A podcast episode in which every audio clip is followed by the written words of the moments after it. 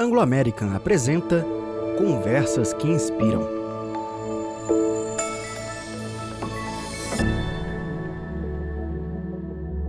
Durante esta época do ano, ainda é frequente a ocorrência de queimadas e incêndios florestais. Elas podem ocorrer tanto por causas naturais, com uma incidência de raios, quanto por atividades humanas, como desmatamento, a agricultura de corte e a queima.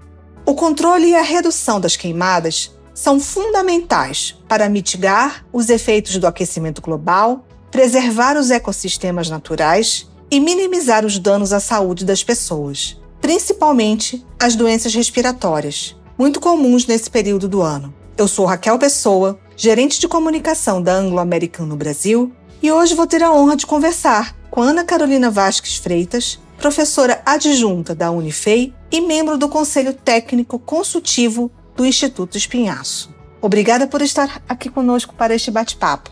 Olá, Raquel. Olá a todos que nos escutam.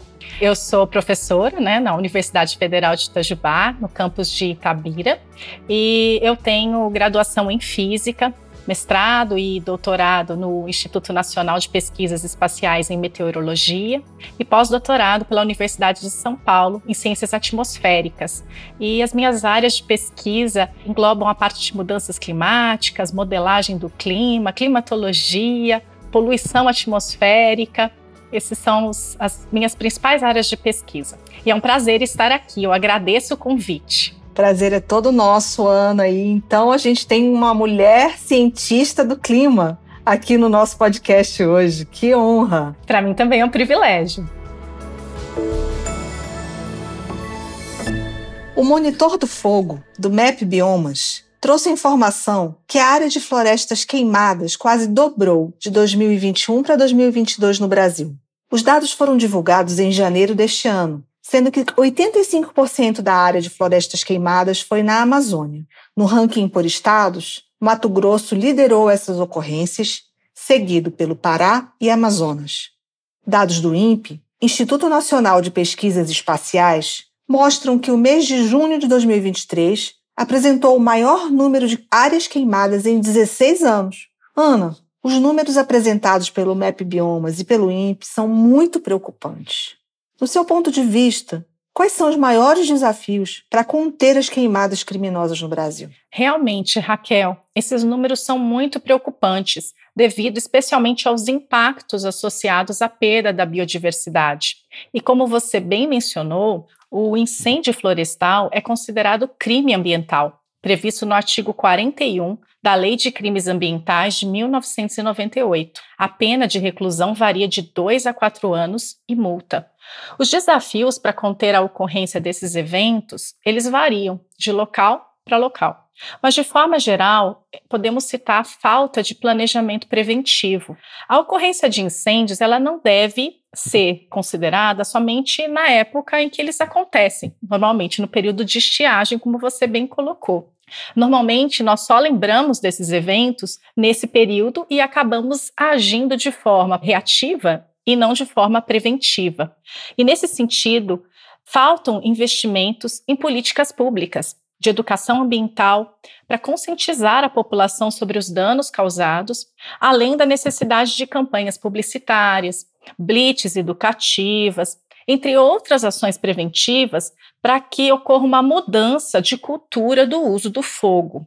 Outro desafio e necessidade é o fortalecimento dos órgãos ambientais, os quais, ao longo dos últimos anos, têm sofrido um processo de sucateamento, de diminuição orçamentária, e de desvalorização dos servidores. Um outro desafio que nós também podemos elencar é o incentivo à realização de denúncias. Na realidade, uh, as denúncias elas precisam ser atendidas prontamente, com apuração de fato por parte da perícia de incêndios florestais, para verificar se realmente a denúncia procede, se foi um incêndio criminoso ou não, para responsabilização. Infelizmente, o senso de impunidade que atualmente impera é um dos grandes entraves quando se fala em combate às queimadas criminosas. Enquanto você falava, Ana, fiquei me recordando de uma experiência que não foi muito agradável, que eu passei recentemente em uma viagem a trabalho em uma cidade pequena de um estado aqui do, do centro-oeste do Brasil, e eu acordei de madrugada, às três da manhã, com um barulho. A minha janela estava aberta e eu olhei pela janela do quarto e havia um incêndio criminoso em uma pequena mata ao lado do hotel. E eu tentei contato com a recepção, não consegui sair correndo, né, para avisar a recepcionista. E ela me olhou com uma cara tipo, tá tudo certo, né, como se naturalizando aquela queimada e como se o, fogo fosse se apagar sozinho, né? Então ali eu fui a única pessoa quem acordou na madrugada, né? Mas poderia ter tido, era realmente muito limítrofe, muito próximo ao muro do hotel, poderia ter pego fogo numa linha de, de energia e colocado a todos nós em risco. Né? Então, quando você fala sobre essa questão das denúncias e da preparação para o combate, eu perguntei se havia uma brigada de incêndio no hotel, ela me disse o que, que é isso, né? E aí eu falei, vamos ligar para o bombeiro eu já havia ligado, eu pedi para que ela ligasse e reforçasse né, a denúncia. Ela falou: não, mas se você já ligou, tudo bem.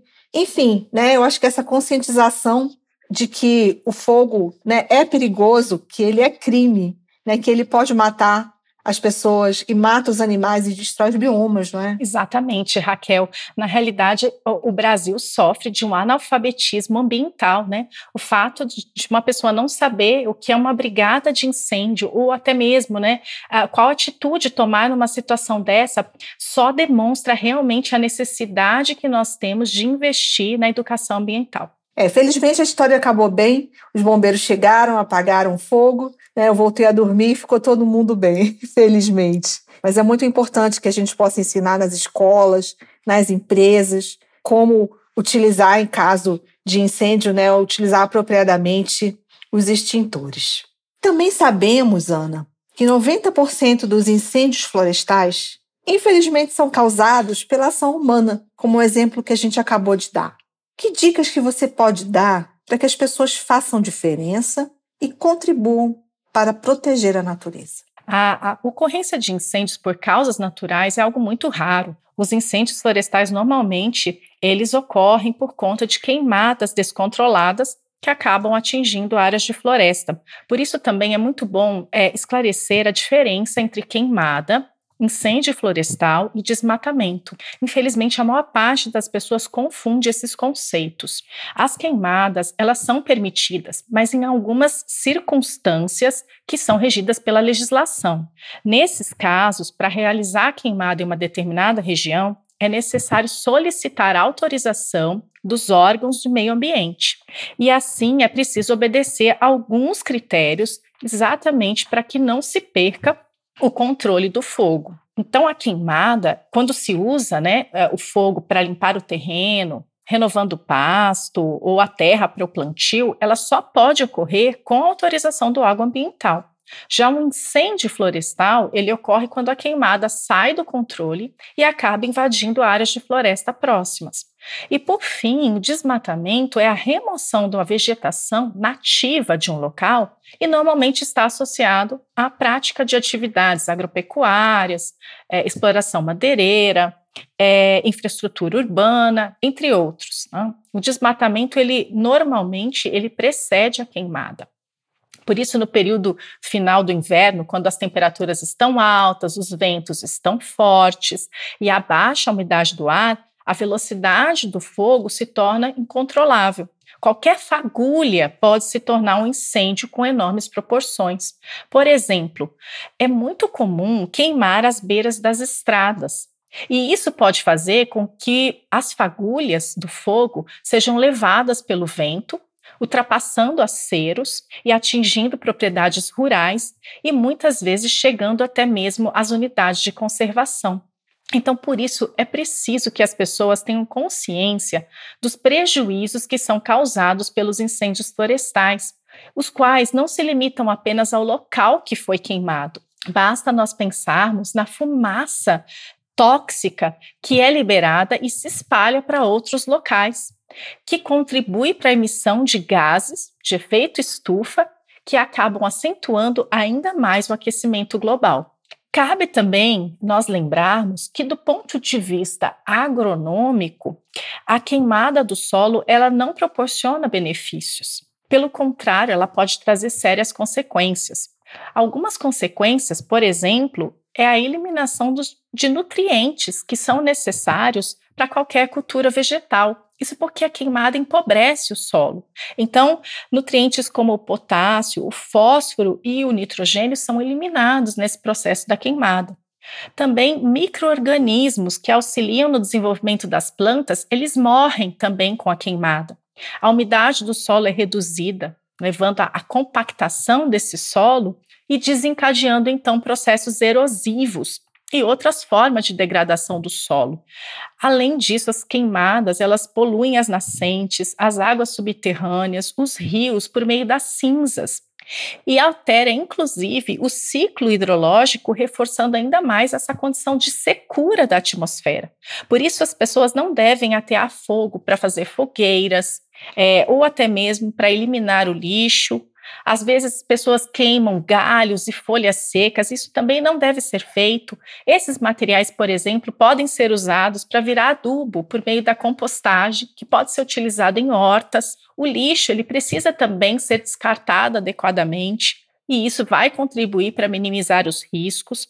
E as pessoas também deveriam buscar saber a origem dos produtos que elas consomem buscando dar prioridade para aqueles que prezam pela sustentabilidade. Por exemplo, ao adquirir um produto de madeira, feito com madeira, verificar se esse produto tem algum selo que testifica, que atesta que esse produto foi é, é, feito com boas práticas ambientais, foi produzido por meio de boas práticas ambientais. Quando você falava também, fiquei me lembrando de algumas ocorrências, né? Eu sou, eu sou da Amazônia, sou do Pará, né? Enquanto morei é, na região de Carajás, é próximo ao município, dentro do município de Parauapebas, eu me recordo que a gente, nessa época de queimadas, não podia de deixar lençóis brancos para secar na, do lado de fora, porque ficava cheio de fuligem e aquele cheiro né, de queimado, de fumaça. E me recordo também que ano passado Tivemos um, um, problema muito grande no Pantanal, né, com aquelas imagens fortíssimas dos animais queimados, as onças com as patas queimadas. Então, muita coisa, né, que acaba mexendo com esse ecossistema todo, né, além do, além do clima, né. Exatamente, Raquel. Você lembrou aí a questão da fuligem, né? Que a gente chama de carbono negro. A fuligem, inclusive, ela contribui ainda mais para aquecer o ar, porque pelo fato dela ter a coloração escura, ela absorve mais radiação solar, então ela contribui ainda para um efeito ainda maior de aquecimento, sem contar que a fuligem, quando ela se deposita nas folhas da vegetação, ela dificulta o processo de fotossíntese e, inclusive, é no processo de fotossíntese que a gente tem o sequestro do carbono. Então, todos esses aspectos né, só demonstram que são inúmeros prejuízos que eh, as queimadas, os incêndios florestais trazem, que muitas vezes as pessoas desconhecem. Talvez, se houvesse a conscientização desses impactos, né, essas práticas seriam repensadas e esse é o objetivo que deve ser alcançado, a mudança da cultura do uso do fogo. E quando a gente fala na biodiversidade, além do bioma, bioma amazônico, né, como eu mencionei ainda há pouco, o Cerrado o Pantanal foram duramente afetados por queimadas, né, incêndios florestais de grandes magnitudes no ano passado. E a gente vê isso historicamente. Quais são os principais desafios, Ana, de preservação desses biomas quando o assunto são queimados? O Cerrado, ele ocupa o segundo lugar no ranking de desmatamento, vindo logo após a Amazônia. Esse bioma, ele é muito importante porque ele abriga 16% das espécies ameaçadas de extinção. É considerado o berço das caixas d'água do Brasil por conter as nascentes das principais bacias hidrográficas brasileiras. O Cerrado, ele apresenta um curto período de chuvas e uma longa estação seca.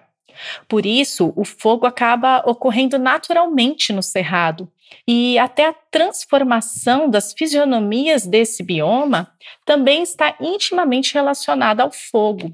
Por isso, o grande desafio que há em relação ao cerrado é que proteger esse bioma totalmente do fogo é praticamente impossível. Contudo, apesar do fogo, até certo ponto, fazer parte da dinâmica do cerrado, a ação humana é prejudicial para o bom funcionamento desse ecossistema. Com as queimadas mais frequentes, a vegetação vai perdendo a sua capacidade de recuperação. E a situação se agrava se nós pensarmos que isso se soma às mudanças climáticas, fazendo com que o cerrado fique mais quente e mais seco, tornando-o ainda mais suscetível a eventos de fogo de grandes proporções.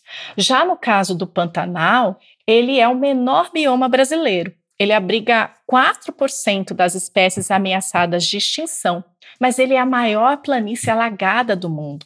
O Pantanal ele tem sofrido com a redução das chuvas e o aquecimento global, que faz com que as perdas por evaporação aumentem, e isso deixa a vegetação ainda mais seca e mais propícia ao fogo.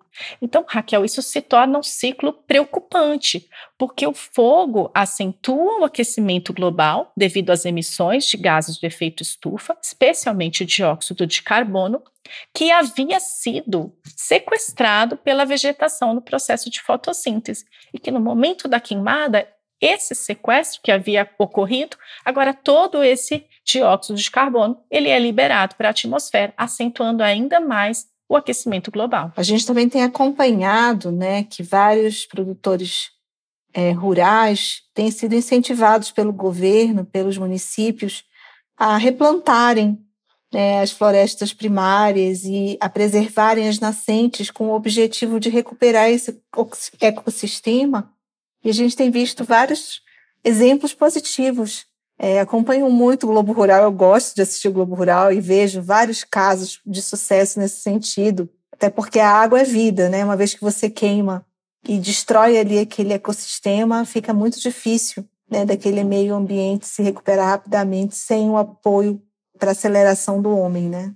Você lembrou muito bem, existem alguns projetos que realmente é, nos chamam a atenção, é, é, como eles trazem efeitos benéficos é, para contribuir né, com a conservação, com a a, a, a, recarga dos aquíferos, não? porque a vegetação, é, a presença dela, quando há uma chuva, ela conduz aquela água exatamente para que ela infiltre e recarregue os nossos aquíferos, que deveriam ser mananciais de emergência.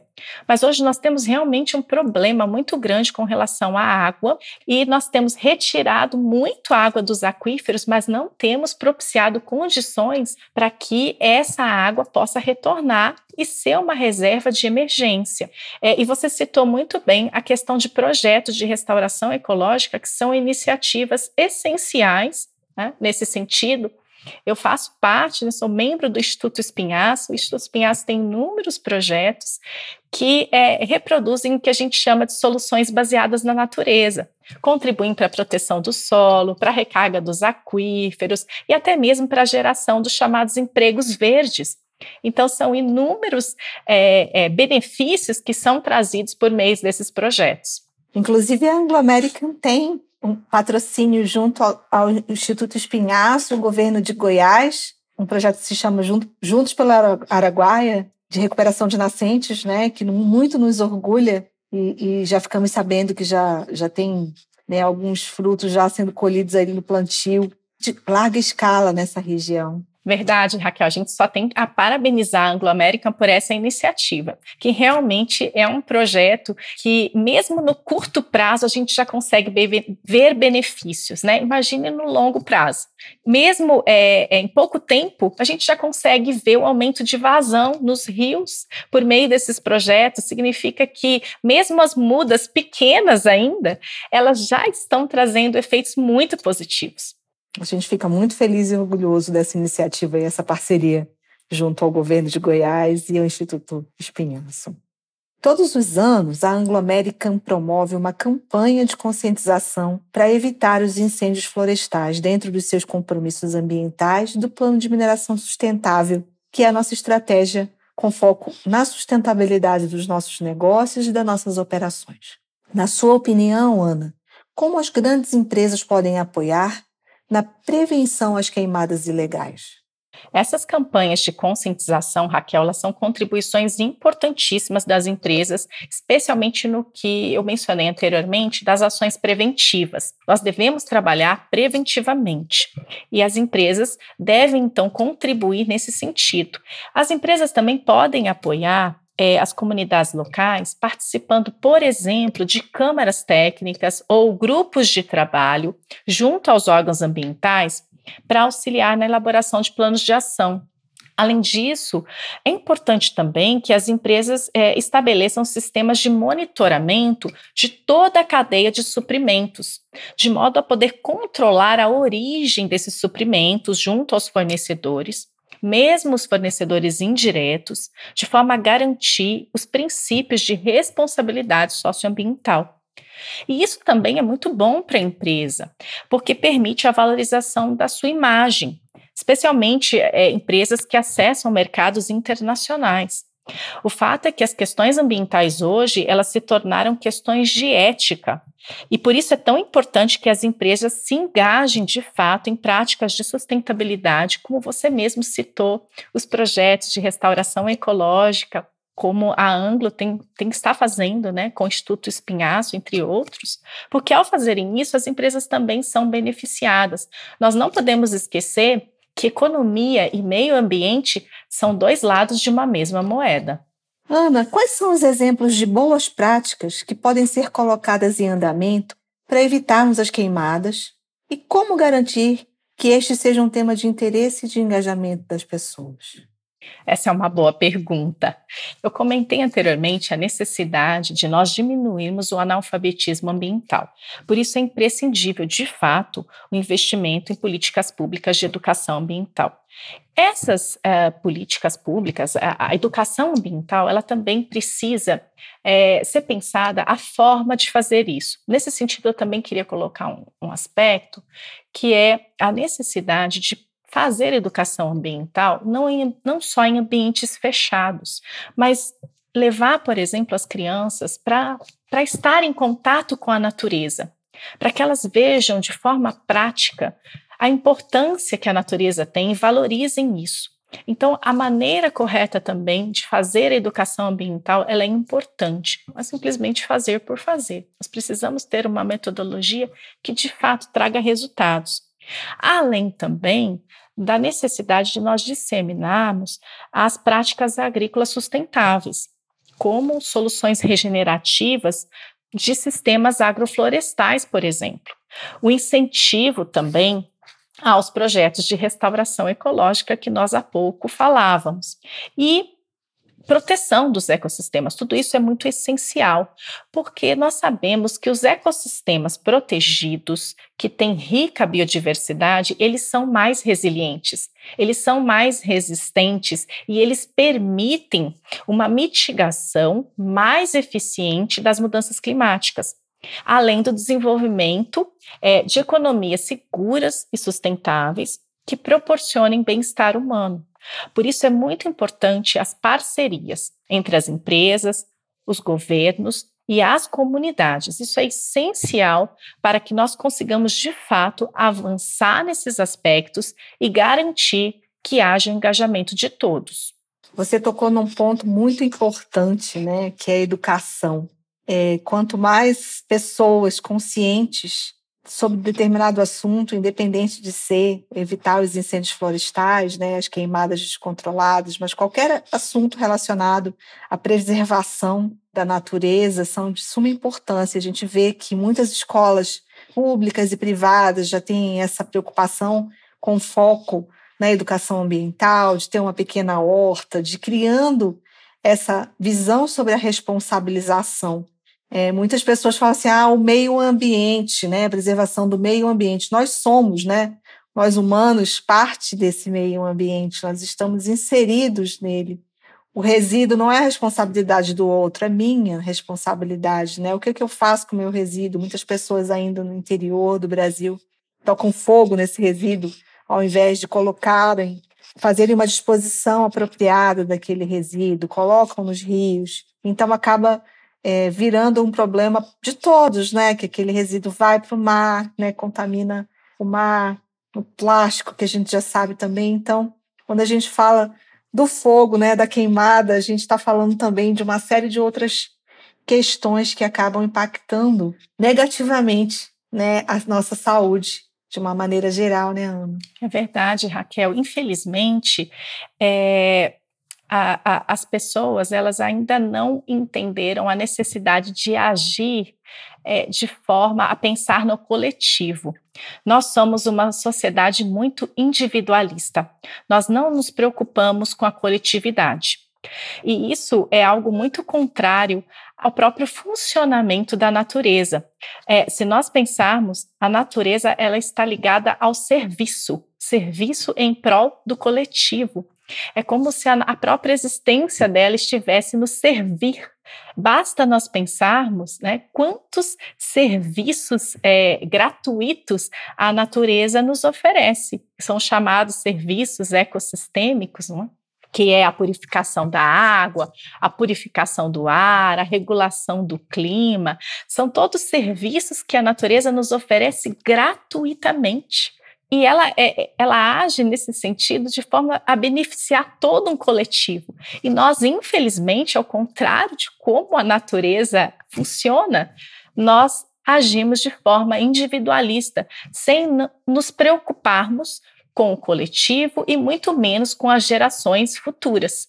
É, e a natureza nos brinda diariamente, né? Nós estávamos, eu moro num apartamento aqui em Belo Horizonte que tem um canteiro externo, né, é, que, que vai em toda a sala. Nós iniciamos, eu e meu esposo e minha mãe, uma pequena compostagem né, dos resíduos que nós estávamos consumindo aqui durante um período. E aí, misturando esses resíduos orgânicos com a terra, nós fizemos uma viagem. Quando nós voltamos, já tinha um grande pé de jerimum que foi uma semente do gerimum ali que brotou com uma flor, várias flores lindas, e ele está enorme aqui, logo, logo a gente vai colher. Então, também pequenas ações, né, Ana, que a gente pode ter aqui, escolher, evitar também, além do queima, de queimar o lixo no quintal, né, quem der o hábito, plantar, que vai auxiliar bastante para nossa qualidade de vida e também para gerações futuras. É, a compostagem é uma solução magnífica para você aproveitar. É, isso só demonstra, né, que é, é, galhos, folhas secas, eles têm utilidade. É, existe um processo de, de, de, reciclagem que a própria natureza faz e que a gente tem que imitar, né? Não são as soluções baseadas na natureza. Então, uma solução para a gente diminuir o lixo é fazer o que a natureza faz, é reciclar é aproveitar, nada é perdido na natureza. Lavoisier já dizia: na natureza nada se cria, nada se perde, tudo se transforma. São lições que nós precisamos aprender de fato. Ana, muito bom conversar com você. Aprendi demais aqui. Também para que a gente possa levar essa mensagem para o maior número possível de pessoas sobre os nossos desafios em relação a esse assunto. E agora que estamos na reta final do nosso podcast, nós vamos para o quadro Inspira e Ação, em que eu vou fazer algumas perguntas bem rápidas para você. A primeira está relacionada ao nome do nosso podcast, que é Conversas que Inspiram. Quem inspira você e por quê, Ana? Uma coisa que me inspira muito, antes de falar de alguém que me inspira, é, é, exatamente esse funcionamento da natureza em termos do serviço. Né? Eu acho isso fantástico, como a natureza vive para servir. E se nós pensarmos aqui uh, um ser humano que passou por esse mundo e que viveu uma vida de serviço foi Jesus Cristo. Então, para mim, ele me inspira, porque ele viveu uma vida em benefício da coletividade. E é algo que a gente precisa aprender nessa sociedade individualista, é, se nós de fato vivermos esses princípios de pensar no coletivo, sabe, de servir, de se colocar à disposição para auxiliar outros, auxiliar a natureza, seja, né, suas mais variadas formas, tanto a natureza quanto a, as pessoas. É, com certeza, se todos nós vivêssemos esses princípios, o mundo seria muito melhor. Sem dúvida, e aproveitando esse gancho né, da natureza como inspiração, que é ela na sua essência é equilibrada, né? Desde a formiguinha até a águia, está tudo conectado. O que, que a Ana tem feito para ter uma vida mais equilibrada? Tudo tem sua função na natureza, né? Cada um faz uma parte para contribuir para um todo. E falando em todo, o que, que eu tenho feito para uma vida mais equilibrada? E eu acho que é algo que é, eu também preciso cada vez aprimorar mais. É a questão de trabalhar é, pensando de uma forma holística. O ser humano ele é holístico, né? Nós precisamos trabalhar as nossas três partes que nós temos, né? A parte física, a parte mental, mas também a parte espiritual. E muitas vezes a gente relega a parte espiritual, que é algo muito importante. E dentro desse cultivo da espiritualidade, é importante que a gente separe tempo para estar em meio à natureza. Eu mencionei antes para você, né, Raquel, a necessidade de tirar as crianças da escola, levar para o parque, que isso ensinar a educação ambiental, elas estarem em contato com a natureza, é algo que a gente precisa. É, na realidade, a gente passa a maior parte dos dias da semana no mundo de concreto é, é, é, em ambientes fechados. E eu sinto, eu me sinto muito incomodada de ficar o tempo todo em espaços fechados. Eu sinto muita necessidade de estar próximo à natureza e ter momento de quietude, de pausa, de reflexão. É, a gente vive é, muito agitados. Ah, esse mundo é tudo muito rápido, tudo muito acelerado e a gente precisa parar, escutar os sons da natureza, ficar um pouco em quietude e refletir um pouco sobre a vida. Eu decidi, fiz uma escolha junto com meu esposo é, de morar afastada da cidade. Nós moramos na zona rural e isso tem um preço porque eu acabo tendo mais tempo para me deslocar, gastando mais tempo para me deslocar para o trabalho. Mas eu percebi, né, esse, nesse tempo que nós estamos é, vivendo aqui na zona rural, um ganho enorme de qualidade de vida. E realmente você estar em contato com a natureza é algo que te traz uma sensação de paz e bem-estar, que é algo realmente assim indescritível. Então, uh, as pessoas precisam cultivar mais esse contato com a natureza, esse estar em meio à natureza, estar ali junto. É, isso passa por um sentimento é, de pertencimento e valorização da natureza. Quando a gente desfruta isso, a gente tem esse senso de pertencimento, senso de pertencimento e valorização da natureza. E é algo muito importante se a gente quer, de fato, é, que um estilo de vida mais sustentável para nossa sociedade ele aconteça. Verdade e que as nossas crianças possam sentir o cheiro da terra molhada, da chuva, catar a fruta do pé, subir em árvore. A gente percebeu que com a pandemia muitas famílias acabaram também tendo essa tomando essa decisão, né, de ter ou um refúgio, ficar em locais mais próximos à natureza. Eu também fiz isso.